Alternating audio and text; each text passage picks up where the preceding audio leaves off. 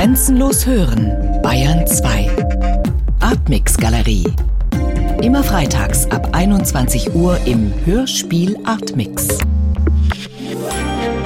Bayern 2. Grenzenlos hören. Artmix Gespräch. Künstler und Wissenschaftler zu Medienkunst und digitalen Kultur. Immer freitags ab 20.30 Uhr im Hörspiel Artmix.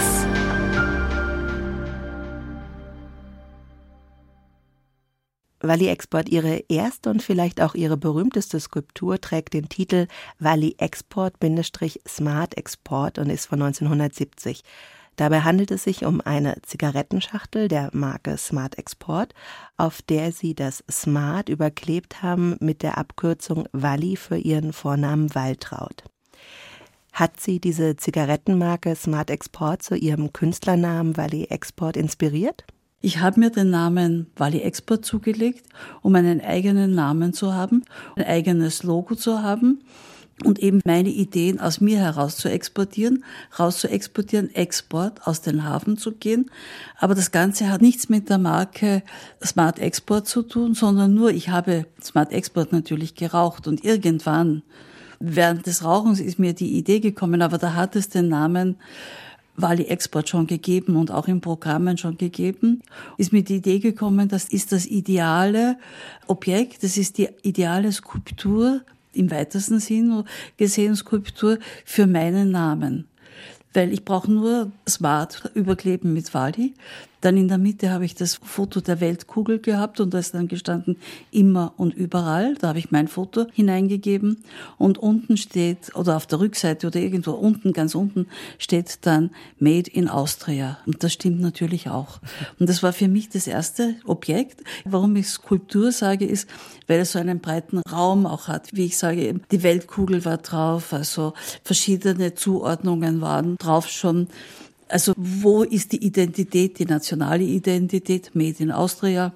Und das war für mich das erste Objekt, das ich machte und wo ich mich versuchte dann auch in Objekten auszudrücken. Der Name kam zuerst und dann war das Objekt durch die Zigarettenmarke Smart Export Ab wann gab es denn die Entscheidung, Ihren Namen in Wally Export zu ändern? Ich habe 1967 gelesen, ist das richtig? Ja, das war 1967, wie ich angefangen habe, meine ersten Auftritte zu machen. Und da habe ich mich entschlossen, meine Namensidentität selbst zu kreieren. Es ist ja eine ganz beeindruckende und auch sehr selbstbewusste Geste, wie Sie gerade beschrieben haben, mit der ähm, Schachtel, die Sie in eine Skulptur verwandelt haben und als dann ja Ihre Identität damit konstruiert haben, eine Weltkugel, aber made in Austria zugleich, weil die Export, also wirklich nach außen gehend.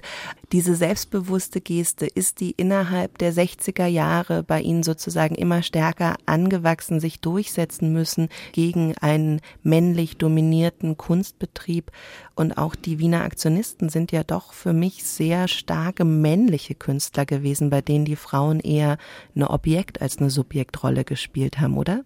Ja, stimmt schon, aber das Durchsetzen hat bei mir eigentlich schon im Teenageralter angefangen, weil ich mich auch durchsetzen musste gegen andere Menschen oder gegen andere Umstände. Klosterschule Linz, zum Beispiel, ne? Klosterschule. Erstens einerseits, da lernt man in einer Klosterschule sehr viel. Also ich habe sehr viel gelernt in einer Klosterschule, wie ich mich durchsetzen kann, welche Strategien ich anwenden kann. Dazu mal hat das Wort natürlich Strategie für mich nicht existiert. Das ist ganz klar, sondern das waren eben meine Verhaltensformen oder meine Verhaltensweisen. Das war einerseits die Sache. Zweitens war eben Österreich ja traditionell sehr konservativ. Aber in den 50er Jahren habe ich Jazz kennengelernt, dann später natürlich den ganzen Rock'n'Roll etc. etc. Und das war ein Aufbruch und dieser Aufbruch wurde ja von meiner Umgebung nicht anerkannt oder nicht gesehen teilweise sogar bekämpft. Nicht in meiner Familie, aber in meiner Umgebung. Und dadurch war es ganz klar, dass man dagegen ist und dass man schon sich in früheren Jahren reibt und auseinandersetzt damit. In Wien, es war nicht so sehr ein Durchsetzen gegen, sondern eigentlich fast hauptsächlich wie ich mit meiner Kunst begonnen habe und meinen Aktionen begonnen habe, war es ein Absetzen von. Also ich, meine Körperaktionen, das einmal hat es den Begriff Performance, war der überhaupt noch gar nicht üblich. In die Körperaktionen habe ich mich abgesetzt von. Ich habe nie einen sogenannten klassischen Dialog geführt mit dem Wiener Aktionisten oder mit dem Wiener Aktionismus, weil ich meine eigenständigen Sachen wollte. Es war kein Dialog oder was so, das war nicht ein anderes Frauenbild darzustellen, wie die Aktionisten das machen, sondern ich habe von vornherein ganz dezidiert ein anderes Frauenbild dargestellt. Es ging mir nicht um den Dialog und ich habe auch kaum praktische Dialoge mit den Wiener Aktionisten geführt oder gehabt oder Auseinandersetzungen. Hat denn der Aktionismus für Sie überhaupt eine Rolle gespielt? Also zum Beispiel diese geballte Energie, die sich dort Bahn gebrochen hat, war das vielleicht in irgendeiner Form inspirierend für Sie oder haben Sie es eigentlich eher rein unbeteiligt wahrgenommen am Rande? Na, ich habe es sehr gerne wahrgenommen und sicherlich auch am Rande. Das ist ganz klar. Und es war eine, wie Sie sagen, geballte Energie. Aber diese geballte Energie habe ich woanders auch verspürt. Die habe ich in der Studentenbewegung verspürt. Die habe ich in dem Aufbruch verspürt, dass von meinen gleichaltrigen Leuten, die Jugendlichen, die mich umgaben oder mit denen zusammen war, in der Literatur gespürt. Und diese geballte Energie, die ja eigentlich mehr oder minder westlich weltweit war oder so, die habe ich gespürt. Und das ist natürlich schon richtig, dass es auch in Wien diese Auseinandersetzung gab und diese Energie gab und dieser Aufstand gab. Nicht so sehr also wie in Deutschland oder in anderen, oder Frankreich zum Beispiel, Frankreich oder was. Aber diese Bewegungen haben mich natürlich schon beeinflusst und auch bestätigt in meinen Gedanken. Und ich habe auch dann Mitte der 60er Jahre, Ende der 60er Jahre viel schon gehört vom Feminismus, aber nur von amerikanischer Seite, weil es im europäischen Raum nicht relevant war oder nicht, nicht vorhanden war. Und von amerikanischer Seite schon. Zum Beispiel, was mich sehr fasziniert hat, war auch Happening, Fluxus oder der Tanz, so wie Trisha Braun oder andere. Ich habe in meinen Vorbereitungen erfahren auch, dass Sie mit Peter Weibel ja auch eine Dokumentation über die Aktionisten gemacht haben und dafür auch vor Gericht standen. Was war das für eine Stimmung in Wien? Also wie muss man sich Wien in den 60er Jahren vorstellen? Hat die Stadt auch dieser Reinigung durch den Aktionismus und dann später durch ihren feministischen Aktionismus bedurft? Natürlich schon, aber das war im ganz kleinen Kreisen. Das war also es war insofern der Ablauf selbst und die Präsentationen oder die Durchführungen oder so. Die Auftritte waren in ganz kleinen Kreisen, ob Aktionismus oder feministische Kunst oder meine feministischen Aktionen oder Performances. Sie waren nur im breiten Raum durch die Medien, durch die Zeitungen, durch die Tageszeitungen sind sie dann in den breiten Raum hinausgekommen und für jeden Bürger oder Bürgerin lesbar. Und natürlich aber die, die Formulierungen in den Tageszeitungen waren dementsprechend, dass ja jeder Leser oder jede Leserin sofort ihr Bild hatte, was ist das? Also ein negatives Bild, ein Bild, was nicht der Lebensweise oder den Lebensträumen dazu mal in den 60er Jahren entsprochen hat. Es hat auch in Wien noch nicht diesen spürbaren Aufstand der Generation gegeben, vor allem, wie man eben sagt, der Söhne, der Vorgehen der Kriegsgeneration der Väter. Dieser Aufstand war nicht spürbar in Wien noch in dieser Zeit und was spürbar war und wo man sich gedacht hat oder wo ich mir auch gedacht habe, dass es eine neue Bewegung kommt und dass es neue Bewegungen geben muss, war auch die Friedensbewegung, aber das war eine internationale wiederum. Mhm. Sie sagten ja gerade, Ihre wichtigste Inspiration kam durch den amerikanischen Feminismus. Wie haben Sie davon erfahren und was hat Sie daran interessiert? Was war von Anfang an dann Ihnen klar, dass Sie feministisch arbeiten wollen? Was wollten Sie zum Ausdruck bringen? Na, es war mir nicht klar, dass ich feministisch arbeiten möchte, weil es wäre eine Einteilung gewesen oder eine Einengung gewesen für mich, für mein Denken, für meine Arbeiten, sondern ich wollte in diese Richtung arbeiten, so wie ich auch arbeiten wollte oder Werke kreieren wollte, die in Richtung Land Art gehen, Minimal Art, Art de Bouvre, Body Art. Da waren so verschiedene Bereiche, die alle ganz neu waren in den 60er Jahren. In Amerika natürlich schon USA in den 50er Jahren die Ansätze gezeigt haben oder wie ich vorher gesagt habe, Happening und Fluxus. Also das waren meine Ziele, aber natürlich schon mit einer hauptsächlichen Überlegung, einer inneren Überlegung, die sich dann aber auch geäußert hat, aber nicht immer feministisch geäußert hat, sondern auch nur aber auch feministisch geäußert hat, mit diesen Überlegungen meine Arbeiten auch inhaltlich zu formulieren. Was würden Sie sagen, was ist das starke inhaltliche Anliegen von Wally Export damals? die Ästhetik, die künstlerische Ästhetik im Ausdruck und auch in der Präsentation zu verändern.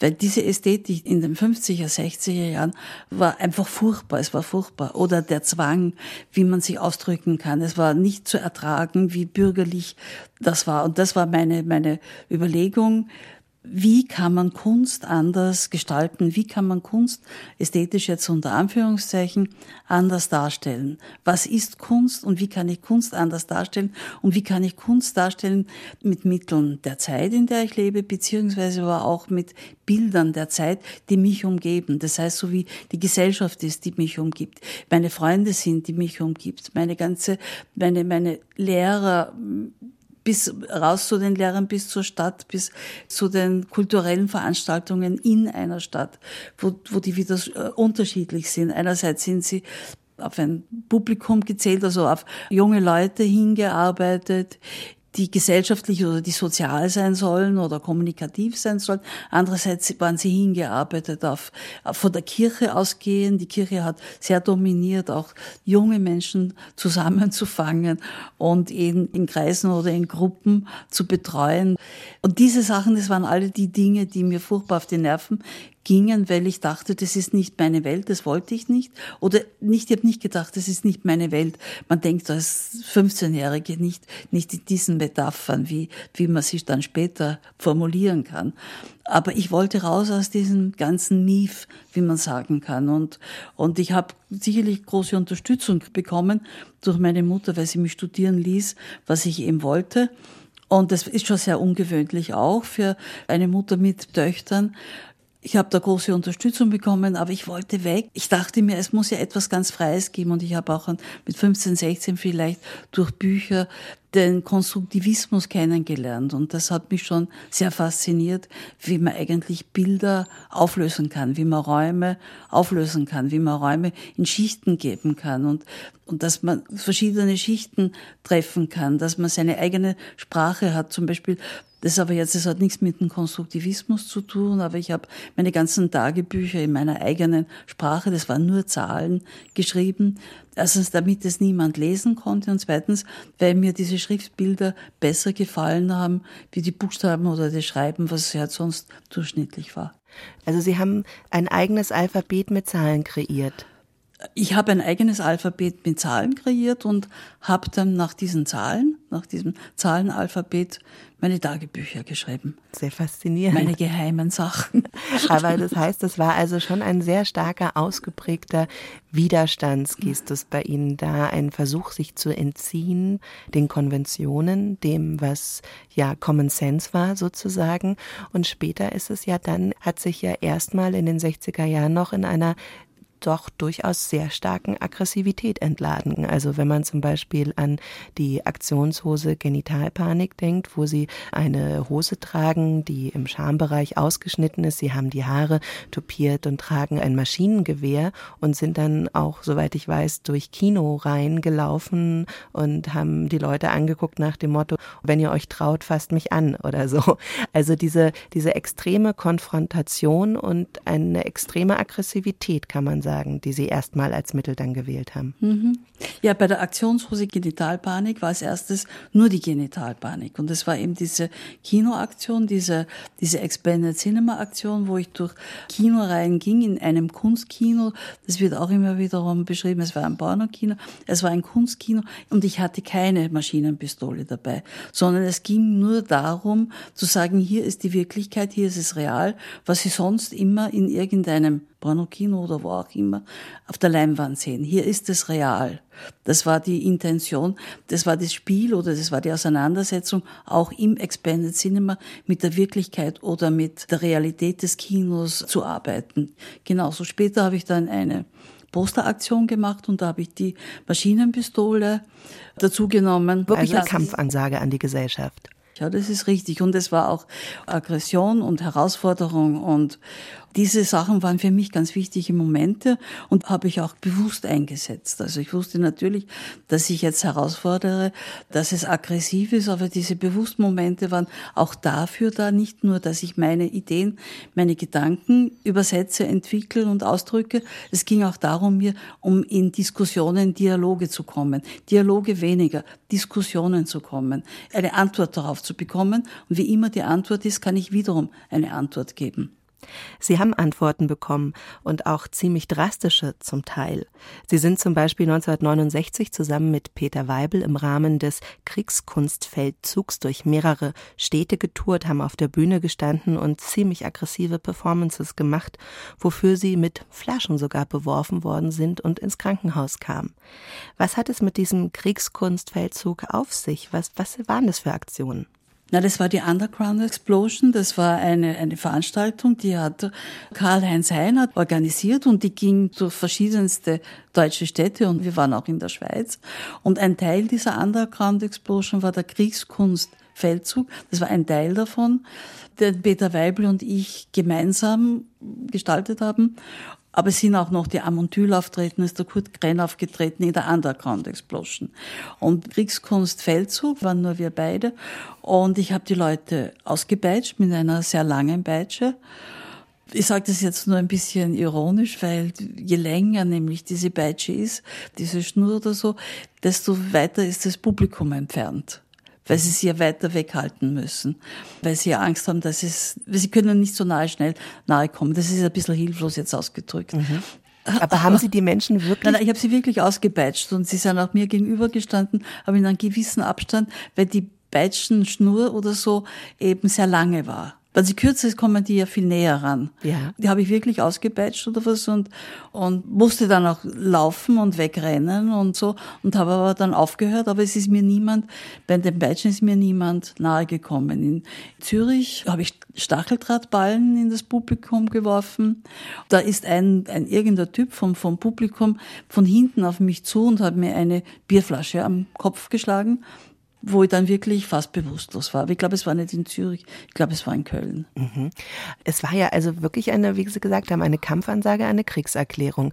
Wogegen haben Sie Krieg geführt? Was war das für ein Kampf, den Sie gemeinsam mit Peter Weibel damals auch angezettelt haben sozusagen? Naja, wir haben alle Kämpfe geführt. Also es war alles war ein Kampf, also ob das jetzt der Kriegskunstfeldzug war, ob es jetzt andere künstlerische Ausdrücke waren, andere künstlerische Arbeiten. Es war immer ein Kampf gegen, wie ich eben schon sage, gegen das Miefige dieser Zeit oder gegen die, die Vorstellungen, wie Kunst sein soll. Und das war allgemein, das war auch in anderen Bereichen von vielen Künstlern durchgeführt und so. Aber man wollte eben, wie ich sage, also gegen das sein. Es war ein, eine Gegenzeit. Und dieses Gegensein hat sich dadurch ausgedrückt. Was Sie ja von Anfang an sehr stark gemacht haben, ist, dass Sie den Körper thematisiert haben und vor allen Dingen auch den weiblichen Körper. Die Aktionshose Genitalpanik ist das eine, das andere ist das berühmte Tap-and-Tast-Kino, wo Sie ähm, sich vor den nackten Oberkörper eine Art Miniaturkino gespannt haben mit einem Vorhang und ähm, Passanten auf der Straße aufgefordert haben, reinzufassen und ihre Brüste zu berühren und somit eigentlich die Situation der Piepshow umgesetzt umgedreht haben, wo der Mann im Dunkeln sitzt und die Frau anguckt. Jetzt haben sie sozusagen den Mann vorgeführt, der die Frau begrapscht, wenn man das so wiedergeben kann. Der weibliche Körper stand immer für sie im Mittelpunkt. Warum der Körper? Mit und in dem Körper lebe ich. Also das ist mein Ausdrucksmittel, das ist mein Denkmittel und alles. Aber vielleicht sollte ich zum Tap und das Kino noch etwas dazu sagen. Es ist richtig, dass es im öffentlichen Raum war. Die erste Vorführung war aber nicht im öffentlichen Raum, sondern in einem Kinosaal während des Festivals in Wien. Und da habe ich ihn vorgeführt. Und da war schon ein Aufstand im Kino, obwohl dort Filmemacher waren aller Art von international, europäische, amerikanische Filmemacher. Und die zweite Aufführung war dann in München während des Treffens der unabhängigen Filmemacher der Welt. Aber es ging nicht darum, jetzt den Mann vorzuführen, sondern es war ein kleiner Kinosaal, wie Sie sagten. Aber die Brüste konnte man tasten, ertasten, berühren. Und es war etwas, was man haptisch erleben konnte. Diese selbe, die Brüste sind sonst auf der Leinwand und man kann sie nur sehen auf der Leinwand und hat nichts davon. Und man sitzt auch im Dunkeln. Man ist ein Voyeur. Jeder, und das ist ob Mann oder Frau, ist ein Voyeur im Kino, sitzt im Dunkeln, hat aber nichts davon, weil diese nackten Brüste wurden gesehen vom Regisseur, vom Kameramann etc. Hier bei dem DAP und das Kino im öffentlichen Raum wird man gesehen, wie man dieses Kino besucht. Und es war nicht für Männer, es war für alle, es war für Frauen und für Kinder. Und auch Kinder haben das DAP und das Kino besucht in München oder, oder in anderen Städten. Von Anfang an ist aber auch dieses Tap- und Tass-Kino eine Form von Expanded Cinema gewesen, genau wie die Genitalpanik. Also es sind Formen, wo das normale Kino überschritten wurde. Oder was, was hat es mit Expanded Cinema auf sich? Wie würden Sie die Idee, die Sie daran fasziniert hat, auf den Punkt bringen? Ja, das war das erweiterte, oder das ist das erweiterte Kino. Und die Idee oder der Impetus oder die Auseinandersetzung ist von dem Kino, vom amerikanischen Kino der 60er Jahre gekommen. Und zwar, man sitzt im Kino, kriegt irgendwelche Geschichten vorserviert oder was und glaubt, das ist die Wirklichkeit. Die Wirklichkeit ist aber ganz was anderes. Und die Wirklichkeit ist eben, wenn man den Kinobegriff erweitert, den Kinosaal anders gestaltet, die Bilder, die im Kino vorkommen, auch wiederum anders gestaltet, so wie eben DAP und das Kino. Aber andere Sachen zum Beispiel, ich nehme das jetzt als Beispiel, vielleicht kann man sich das dann besser vorstellen. Ich habe eine Statue aufgenommen mit 8 Millimeter, bin rund um diese Statue gegangen und habe sie aufgenommen und habe dann jedes Kader, jedes kleine 8 Millimeter Kader ganz leicht übermalt, nur, nur partiell, nur einen Teil davon. Und das wird dann auf die Leinwand projiziert, und zwar auf eine Papierleinwand. Und der Zuschauer oder die Zuschauerin bekommen dann Stifte, Buntstifte, Zeichenstifte jeder Art oder was, was da gibt es eine Auswahl zur Verfügung und ergänzen das, was auf der Leinwand nicht zu sehen ist, weil es übermalt ist. Sie müssen sich natürlich die Figur dann fertig vorstellen und ergänzen das, was nicht zu sehen ist. Und dann ist der Film aus und dann sind eben, ist eine Zeichnung auf der Papierleinwand. Und das ist der eigentliche Film für mich. Das ist quasi, der Film ist dann diese Zeichnung. Und das waren Überlegungen, was ist Wirklichkeit und was ist Film, was ist Celluloid und was ist Abbildung am Celluloid drauf und wo kann ich die Abbildung, die sonst am Celluloid drauf ist, woanders hin transferieren. Oder vielleicht soll ich noch ein anderes Beispiel sagen. Im Kinosaal habe ich einen Spiegel aufgestellt und über diesen Spiegel sind verschiedene Flüssigkeiten geronnen. Färbige, dickflüssig, ganz normales Wasser. Er wurde bestrahlt, der Spiegel, vom Projektorlicht und die Reflexion war auf die Kinoleinwand. Und auf der Kinoleinwand sah man dann abstrakte Muster und abstrakte Zeichen wie in einem Film, der abstrakt produziert ist, aber er könnte ja natürlich genauso gut ein Celluloid-Bild sein, ist aber in der Wirklichkeit hergestellt, hat aber verschiedene Teile, die das Kino ausmachen, den Kinoprojektor, den Kinoraum und die Kinoleinwand. Und alles andere wird durch eine Aktion oder durch die Wirklichkeit hergestellt. Das Spannende an ihrer Beschäftigung mit dem Kino und diesen Formen von Expanded Cinema ist ja also diese Auseinandersetzung mit der Frage, was ist Wirklichkeit, was ist Fiktion. Also dieses Medium sozusagen nehmen, um zu gucken, wo ist Wirklichkeit, wo ist Fiktion, hat es für Sie auch eine spezifisch feministische Dimension gehabt. Also die Frage, was ist Frau wirklich, was ist gesellschaftliche Zuschreibung an Frauen? Äh, ganz richtig, Sie sagen das. Das war natürlich ein Ausgangspunkt und war ein ganz wichtiger Ausgangspunkt und ist immer noch ein gewichtiger Ausgangspunkt für die feministische Auseinandersetzung, aber auch natürlich auch, wie Sie vorher erwähnen, auch für die Auseinandersetzung mit dem Körper. Im Besonderen natürlich dann mit meinem Körper, weil ich meinem Körper eingesetzt habe, weil ich meine Sachen ausdrücken wollte und natürlich dann nur meinen Körper als Ausdrucksmittel oder als Ausdrucksgestaltung nehmen möchte. Ausdrucksmittel klingt ein bisschen trocken. Mhm. Kann man sagen, dass also das, das erste Medium, mit dem Sie arbeiten, das grundlegendste Medium ist für Sie quasi Ihr Körper nicht ein technologisches Medium, sondern der Körper?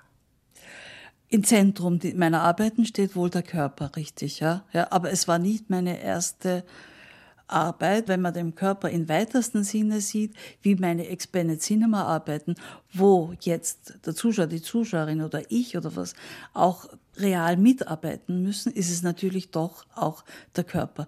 Er muss nicht immer mitarbeiten, aber er muss real präsent sein. Mhm. Also es ist so eine Zwischensache. Das ist so, es, es, geht in die Richtung und geht in jene Richtung. Aber es ist richtig, im Zentrum meiner Arbeit steht sicherlich der Körper, aber mit seinen ganzen Zugehörigkeiten, mit dem Blick, mit der Leinwand und mit vielen, vielen divergierenden Zugehörigkeiten. Ich finde das einen sehr spannenden Gedanken, weil das Anliegen von unserer Serie ist ja auch so ein bisschen herauszuarbeiten, ob es innerhalb des Mediendiskurses der letzten Jahrzehnte auch einen bestimmten feministischen Ansatz gibt. Und es gab ja vor allen Dingen in Deutschland sehr wichtige Medientheoretiker, also hat sich so eine eigene Schule der Medientheorie entwickelt, rund um den Theoretiker Friedrich Kittler zum Beispiel auch, der sehr stark betont hat, dass alle Medientechnologie sich aus Kriegstechnologie entwickelt hat. Und kann man sagen, dass das sozusagen ein feministischer Ansatz grundlegender ist, der nicht diese kriegerische Dimension Person im Vordergrund sieht, sondern erstmal den, den menschlichen Körper als grundlegend ansieht bei der Auseinandersetzung mit Medien. Ist das ein spezifisch feministischer Ansatz vielleicht auch? Man müsste beiden Dingen zustimmen oder beiden Überlegungen zustimmen.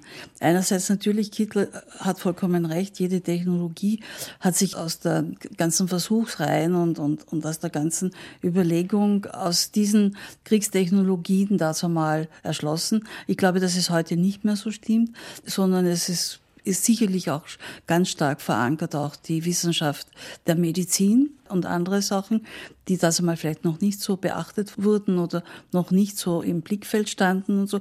Das ist richtig, aber wenn man jetzt sagen würde, das ist jetzt sehr, sehr differenziert ausgedrückt oder das ist jetzt sehr sensibel ausgedrückt, glaube ich schon, dass auch der Feminismus, wenn er sich ausdrückt, ja, ein Kampfmittel ist. Natürlich ist es nicht bewusst und bewusst vielleicht schon auch, aber natürlich ist es nicht so sichtbar. Aber er ist insofern ein Kampfmittel und er muss ein Kampfmittel sein, weil er ja die Gesellschaft verändern will. Und Gesellschaft verändert sich nur durch einen Druck nur durch etwas, was sich durchsetzen möchte. Es ändert sich auch durch Machtansprüche. Weil früher hat man immer gesagt, ja, warum wollen denn Frauen auch Macht? Natürlich wollen Frauen Macht oder müssen Frauen Macht haben, weil sie sonst die Gesellschaft oder ihre Anliegen nicht durchsetzen können und es kann sich auch nichts verändern dadurch. Ich spreche jetzt sicherlich nicht für alle Feministinnen oder für alle feministische Kunst, die ja vielleicht gerade in das Gegenteil oft geht den Frieden. Aber nur glaube ich, den Frieden zu propagieren, kommt erst nachher. Das Erste ist vor dem Frieden zu schaffen. Und der Frieden schafft sich aber durch Auseinandersetzungen. Sie sagten gerade, es geht auch immer um Macht, es geht um die Auseinandersetzung mit Herrschaftsstrategien. Eine ganz berühmte Aktion Ende der 60er Jahre, die Sie gemacht haben, war auch mit Peter Weibel aus der Mappe der Hundigkeit, als Sie als ja attraktive junge Frau Peter Weibel an der Leine auf allen Vieren wie ein Hund durch die Innenstadt von Wien Gassi geführt haben. Das war also quasi eine Umdrehung auch der klassischen Machtverhältnisse oder eine Provokation dessen, ähm, dass halt die Frau sozusagen vom Mann abhängt und in dem Falle der Mann von der Frau. Würden Sie heute, 40, 50 Jahre später sagen, würde diese Aktion heute noch funktionieren? Äh, da muss ich passen, habe ich keine Ahnung aber ich glaube schon. Ja, also Sie glauben, dass die Machtverhältnisse immer noch ähm, verdreht sind. Ja, richtig. Ja, das ist immer noch, also es wird immer noch den Frauen viel zu wenig Macht, Respekt, Achtung zugeordnet beziehungsweise auch erwiesen. Respekt und so hat sich sicherlich was verändert. Man sagt es auch so ein bisschen lapidar oder was, es hat sich manches verändert. Aber die grundlegenden Dinge im sozialen Bereich haben sich nicht verändert. Frauen kriegen immer noch schlechter bezahlt. Frauen sind immer noch viel weniger anwesend. Frauen sind, haben viel weniger Karrieremöglichkeiten und diese ganzen gesellschaftlichen Dinge, die haben sich etwas geöffnet aber bei weitem nicht das erreicht, dass es einfach ein ausgeglichenes Verhältnis ist. Nun haben Sie ja aber in den 60er Jahren und 70er Jahren dann auch sehr stark mit Provokationen gearbeitet.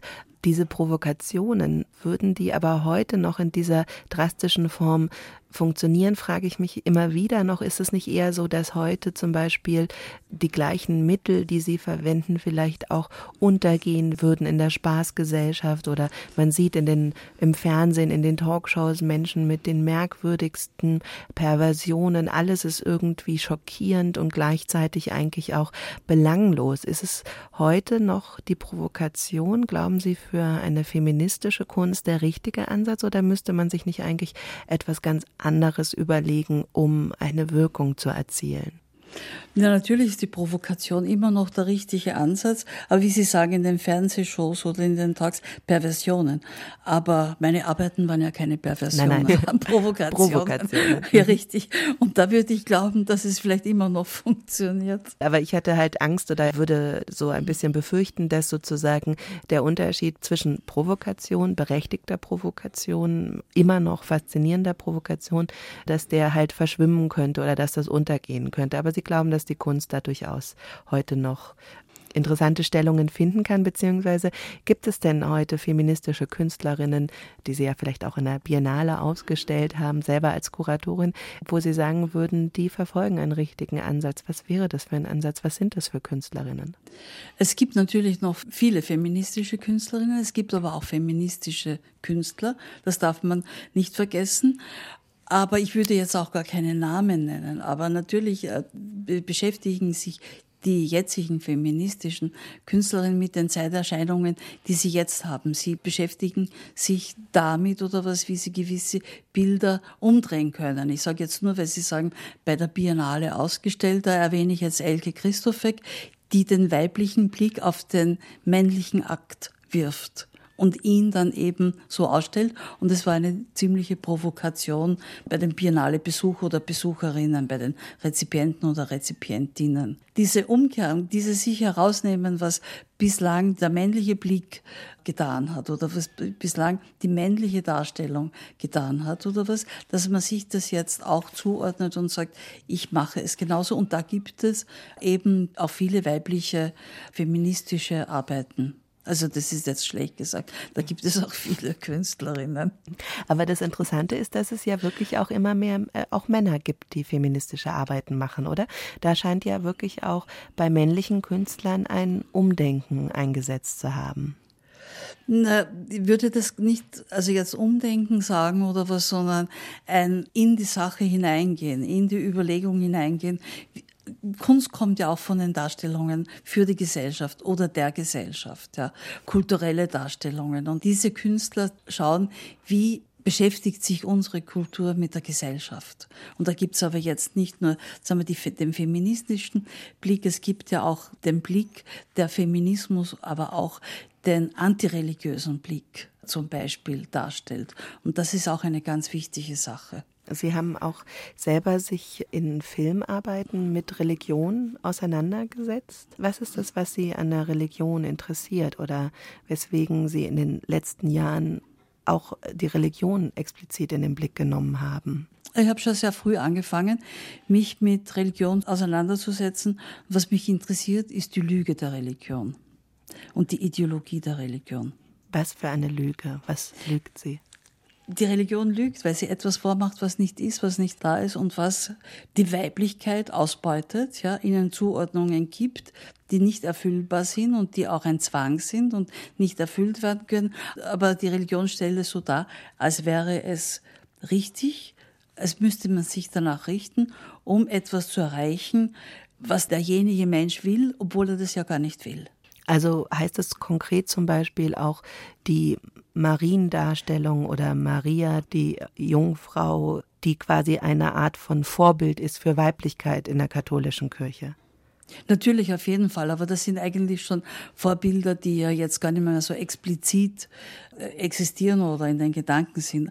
Aber es sind einfach schon die ganzen Familienstrukturen sind zum Großteil auch auf religiösen Strukturen aufgebaut, wenn es auch nicht so bewusst ist, das Unterordnen, das Zuordnen, das die Verantwortung, die alleine getragen werden soll für, für Kindererziehung und Es gibt da so viele Dinge, das ist so ganz ein breites Thema und so. Und das kommt eben von der Religion.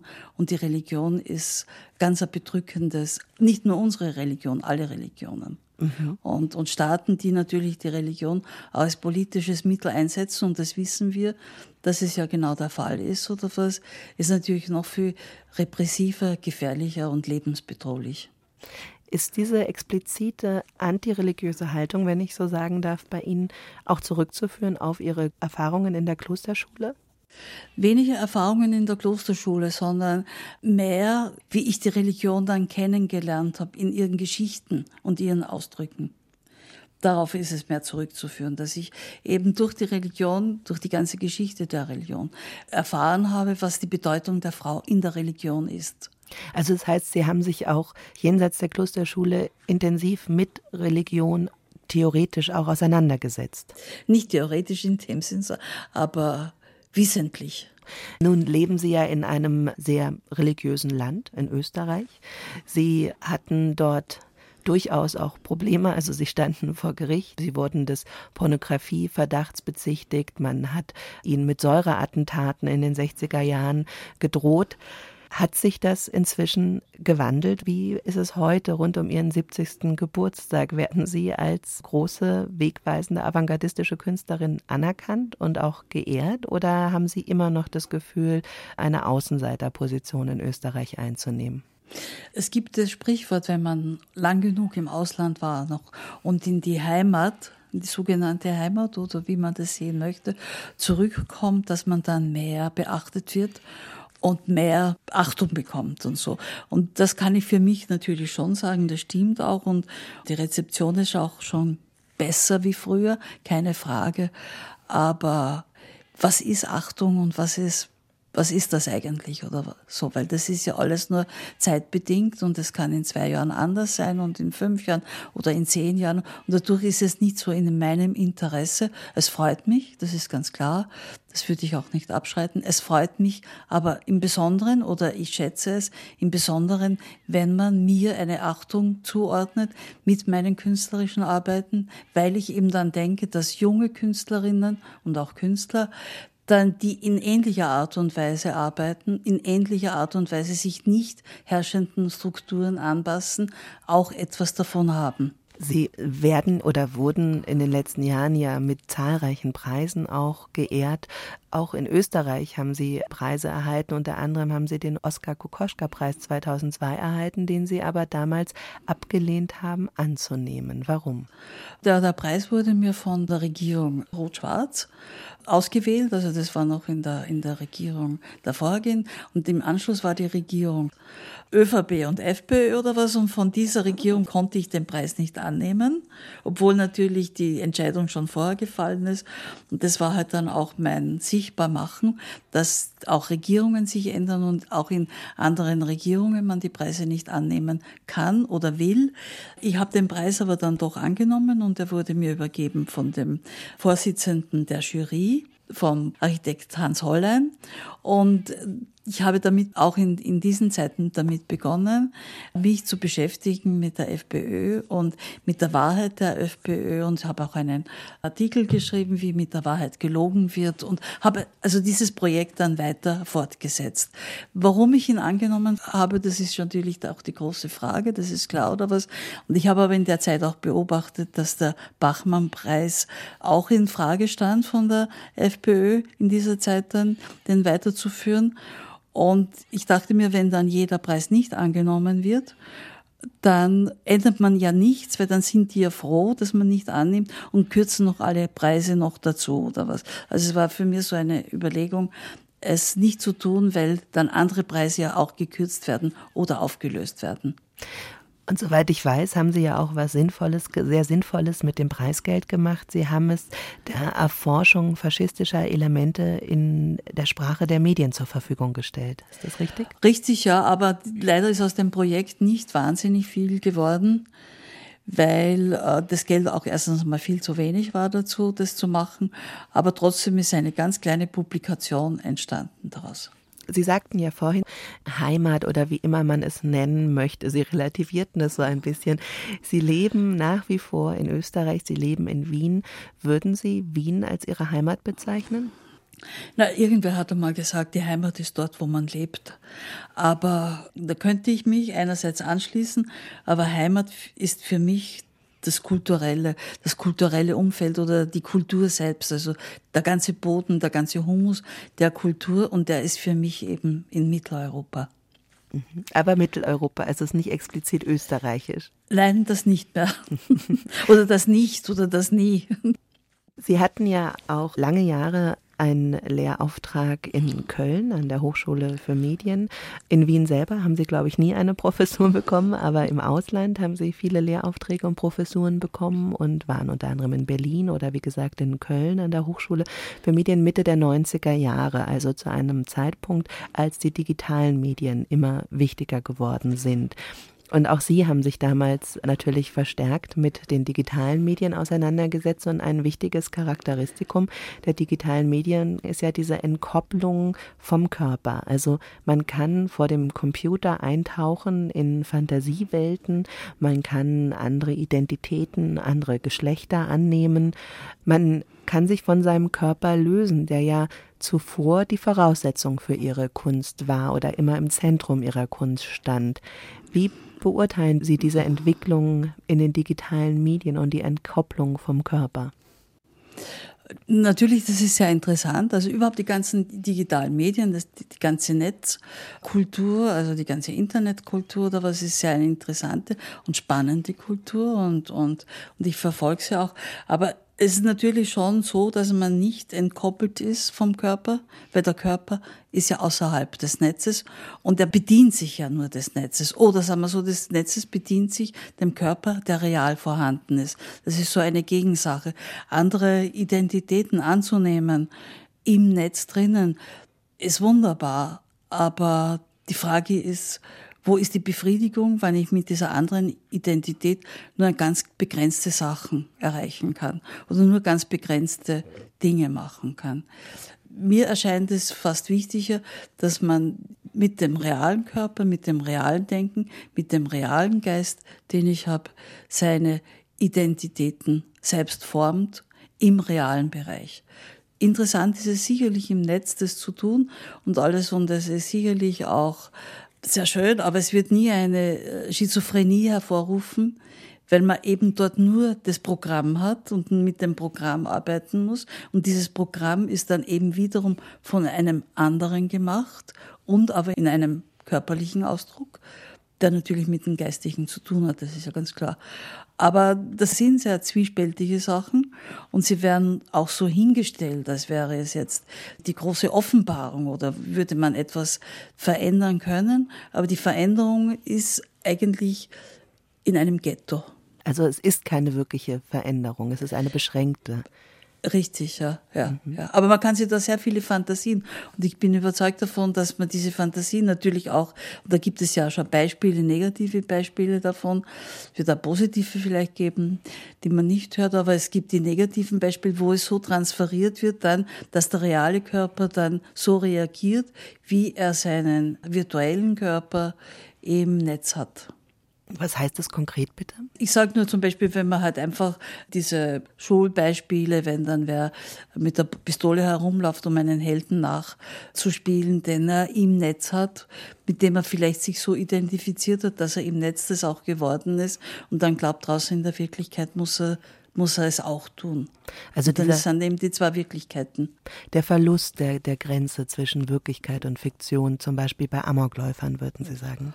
Auch natürlich genauso Amokläufer, genauso, ja. Mhm. ja. Aber die früheren Amokläufer sind ja nicht aus dem Netz gekommen. Nein, natürlich. Aber es wurde in den ja. letzten Jahren immer thematisiert, dass es. Aber es wurde immer, genau. Mhm. Und das ist, es ist ein Verlust, das ist richtig. Wenn Sie sagen, also dass es ein, ein Ghetto sozusagen ist, ähm, wie waren denn Ihre Erfahrungen bei Ihrer Arbeit mit Ihren Studenten, zum Beispiel in Köln an der Hochschule für Medien? Was haben Sie versucht, Ihren Studenten explizit zu vermitteln beim Umgang mit neuen, auch digitalen Medien? Oder haben Sie ihnen versucht, zum Beispiel auszureden, sich auf das Digitale zu konzentrieren? Wie haben Sie Ihre Studenten unterrichtet? Na, im Gegenteil, oder? Sie haben das natürlich sehr stark unterstützt, die Auseinandersetzung mit dem Digitalen. Und was ich vorher sagte, ist ja eigentlich ein Negative oft von digitalen Sachen oder Medien oder wenn man sich beschäftigt. Aber es gibt auch sehr schöne Beispiele der digitalen Kunst oder, und, und das habe ich natürlich mit den Studenten erstens mal erarbeitet, unterstützt, ausgearbeitet. Ich sage jetzt vielleicht ein ganz, um es vielleicht ein bisschen deutlicher zu machen, ein ganz kleines Beispiel, ein nettes, sehr schönes Beispiel von einer Studentin, die, man geht in einen Galerieraum hinein und sieht ein sehr schönes Bild mit einer Landschaft, ja, sehr stimmungsvollen Landschaft, sehr nachdenklichen Landschaft und vor dem Bild, also sozusagen vor dem Bild, also schon im Bild, das ja eine Projektion ist, aber vor dem Bild sitzt eine weibliche Person und schaut sich dieses Bild an, so wie der Betrachter, die Betrachterin, die in den Galerieraum hineingehen oder in den Raum hineingehen, das auch sehen. Und nach einer gewissen Zeit dreht sich die Betrachterin im Bild um und betrachtet jetzt die Person, die in den Raum hineingekommen ist. Es ist so interessant, weil es so etwas Sensibles zeigt, dass man die Betrachtung jetzt stört und es wird umgedreht oder man kann auch sagen, die Person möchte jetzt die Person, im Bild möchte die Person betrachten, die jetzt gerade hereinkommt. Das sind sehr raffinierte, sehr schöne Ideen, wie man mit der digitalen Kunst umgehen kann, weil es wiederum verschiedene Ebenen zeigt. Weil es wiederum verschiedene Ebenen zeigt, und zwar eine das Reale, das Abgebildete und das andere in der Wirklichkeit. Und auf einmal betrachtet sich Wirklichkeit und Abbildung in einem Blickmoment. Und dann ist es wieder aus. Aber kann man sagen, dass die zentrale Fragestellung eigentlich geblieben ist, dass es immer wieder um die Frage oder die Aufgabe des Künstlers geht, bewusst zu machen, die Grenzen zwischen Wirklichkeit und Fiktion oder damit zu spielen, mit dieser Grenze zu arbeiten, so wie Sie es in den 60er Jahren gemacht haben, dass das heute oder in den 90er Jahren und auch später Ihre Studenten eigentlich immer noch machen müssen, danach fragen, wo, wo fängt das selbst an, wo hört es auf, wo kommt die Fremdzuschreibung dazu? Für mich sind das natürlich immer die wichtigsten Auseinandersetzungen und, und Fragen gewesen, wo ist die Wirklichkeit angesiedelt, weil es eben für mich nicht eine Wirklichkeit gibt, sondern die verschiedensten Wirklichkeiten. Und meine, meine Arbeiten gehen immer in diese Richtung, dass ich mich damit beschäftige. Das ist ganz klar. Das ist schon eine zentrale Frage in meinen ganzen künstlerischen Arbeiten, auch wenn sie sich anders ausdrücken oder in anderen Medien ausdrücken. Ja, das Faszinierende ist ja, wie auch in der Süddeutschen Zeitung zum Beispiel anlässlich ihres 70. Geburtstages stand, dass sie wirklich zentrale Fragestellungen schon vor über 25 Jahren thematisiert haben, die erst viel später in der Medienkunst so zentral geworden sind. Also wirklich diese Avantgarde-Rolle, die sie da eingenommen haben, also was den Blick und den Betrachter anbetrifft zum Beispiel. Aber kann man sagen, dass in den letzten Jahren Ihrer Arbeit vielleicht sich auch gewandelt hat, dass also der Körper zum Beispiel und das Provokante mehr in den Hintergrund getreten ist und Sie versucht haben, andere Schwerpunkte zu setzen? Wie würden Sie den Wandel Ihrer Arbeit in den letzten Jahrzehnten beschreiben? Ich weiß es nicht jetzt, ob es hier einen Wandel gibt. Das kann ich überhaupt nicht äh, beernten oder, oder sehen oder was, aber zum Beispiel bei der Biennale Venedig 2007 habe ich mich natürlich ganz dezidiert mit meinem eigenen Körper beschäftigt, ganz dezidiert meinen eigenen Körper eingesetzt, indem ich meine Glotis, meine Stimmritze, durch ein Laryngoskop aufgenommen habe, also aufnehmen ließ oder was, und beim Sprechen eines eigenen Textes dann dieses Bild der Glotis, der Stimmritze auf, übertragen habe auf Monitore, wo man dann das Bild eben sehen konnte oder was. Und das ist ganz dezidiert eine körperliche Arbeit, das ist ganz dezidiert eine Performancearbeit. Ich zeige etwas vom Inneren des Körpers und früher dann manchmal vom Äußeren des Körpers, aber ich zeige etwas von Innerem des Körpers, wo die Anatomie der Stimme der Sprache, aber hauptsächlich der Stimme, the voice, beginnt. Man sieht, wie sich die Glotis bewegt, wie die Luft herauskommt und wie sich dann durch die ganze Architektur des Mundes und, und durch viele andere Sachen natürlich und dann natürlich das Geistige dazu, sich die Sprache bildet und rauskommt aus dem Mund und dann als Kommunikationsmittel für die anderen da ist und die anderen können das dann hören. Und das ist das Wichtige für mich. Es ist einerseits eine kommunikative Performance gewesen oder ein kommunikativer Vorgang gewesen, hat aber direkt mit dem Körper zu tun und zeigt Körperbilder, die wir alle in uns tragen. Alle, so wie ich jetzt rede, bewegt sich genauso meine Stimmritze, nur man sieht es nicht, aber ich zeige dieses Bild von mir, dass man es sieht. Kann man sagen, dass die Stimme sozusagen ihr Interesse auf sich gezogen hat, weil es die allergrundlegendste Form von menschlichem Ausdruck ist? Ja, schon, das ist ganz klar. Aber ich habe ja schon, wenn wir jetzt wieder zurückgehen, gegen früher oder was, ich beschäftige mich schon lange mit der Sprache, mit der geschriebenen Sprache oder mit der gesprochenen Sprache. Autologisch, ja. Aber mit, schon lange mit der Sprache und natürlich auch mit der Stimme, ja. Also das, das zieht sich auch über die ganze Zeit meiner künstlerischen Arbeiten durch. Und die Stimme wurde jetzt eben eingesetzt, um zu zeigen, mein inneres Bild der Stimme. Und dieses innere Bild der Stimme hat jeder.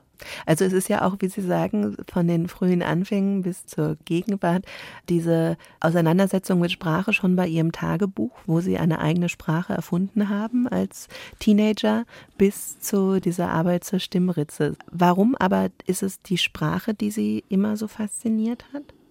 Es ist ein Teil meines Körpers und ein Teil meiner Kommunikation und es ist ein Teil unserer Kommunikation und es ist ein Code und es ist ein Zeichen. Und da gehört eben die Sprache genauso dazu. Das, das, das, die Sprache, die man hört oder die man lesen kann, so wie jeder Körpergestik dazu gehört, so wie der körperliche Ausdruck. Und es ist ein körperlicher Ausdruck. Mhm. Wunderbar. Rund um ihren 70. Geburtstag sind sie ja viel geehrt worden, auch mit Ausstellungen. Und die nächste große Ausstellung, die ansteht, wird am 16. Oktober eine Doppelausstellung sein, die im Belvedere in Wien eröffnet wird und im Lentos in Linz auch zu sehen ist, also an zwei Orten. Und es wird eine Ausstellung neuerer Arbeiten, Installationen von Ihnen aus den letzten 10, 15 Jahren sein. Was für Arbeiten werden Sie dort zeigen? Ich werde eben zum Beispiel eben die, die Arbeit zeigen, die als Installation dann bei der Biennale war, mit der Stimme. Die mit der Glotis, die heißt Glotis. Diese Arbeit ist eine Installation. Ich werde meine Installation Kalaschnikow zeigen, die ich in Moskau machte, wo es über 100 Kalaschnikow zu einem Mahnmal oder zu einem Turm zusammengestellt wurde. Dieses Mahnmal steht in einer Öltasse, in einer großen Öltasse, die wiederum als Metapher gilt für das Öl, für die Kämpfe um das Öl, für die Machtansprüche, um das Öl zu haben. Das ist jetzt kurz erklärt oder was, aber die Kalaschnikows spiegeln sich dann auch in dieser Tasse. Und dazu zeige ich zwei Videotapes. Das eine zeigt Erschießungen in China und das andere Video zeigt Terroranschläge im Irak. Das ist eine Sache. Eine zweite Sache, die jetzt produziert wird für die Ausstellung, sind die Scherentänzerinnen. Das sind Scheren, die gibt es als kleine Auflage schon, ganz normale Scheren, aber sie werden groß gemacht jetzt und sind Scherentänzerinnen, die so circa fünf Meter hoch sind und drei Meter hoch sind und die stehen im Freien, also die stehen draußen im, im Belvedere Garten und dann wird, wird gezeigt eine frühere, also frühere ist gut gesagt, eine, eine Installation aus den 90er Jahren, die unendliche, ähnliche Melodie der Stränge. Hier sieht man immer wiederum Nähnadeln, die auf und ab gehen am Monitor. Ja, verschiedenste. Weil Sie auch gerade sagten, die Kalaschnikows. Wenn man jetzt so zurückblickt auf die ja, 70 Jahre Ihres Lebens, diese frühe Wut, die Sie auch schon in den 50er, 60er Jahren hatten, die Aggressivität, die damals zum Ausdruck kam und jetzt aber auch wieder das Motiv mit der Kalaschnikow, das Anprangern politischer Missstände, hat sich in Ihrem Leben die Wut eigentlich irgendwann ein bisschen gelegt oder ist die genauso geblieben wie damals? Der Zorn, die Wut und die Aggression bleiben gleich. Die Verwaltung wird vielleicht ein bisschen anders.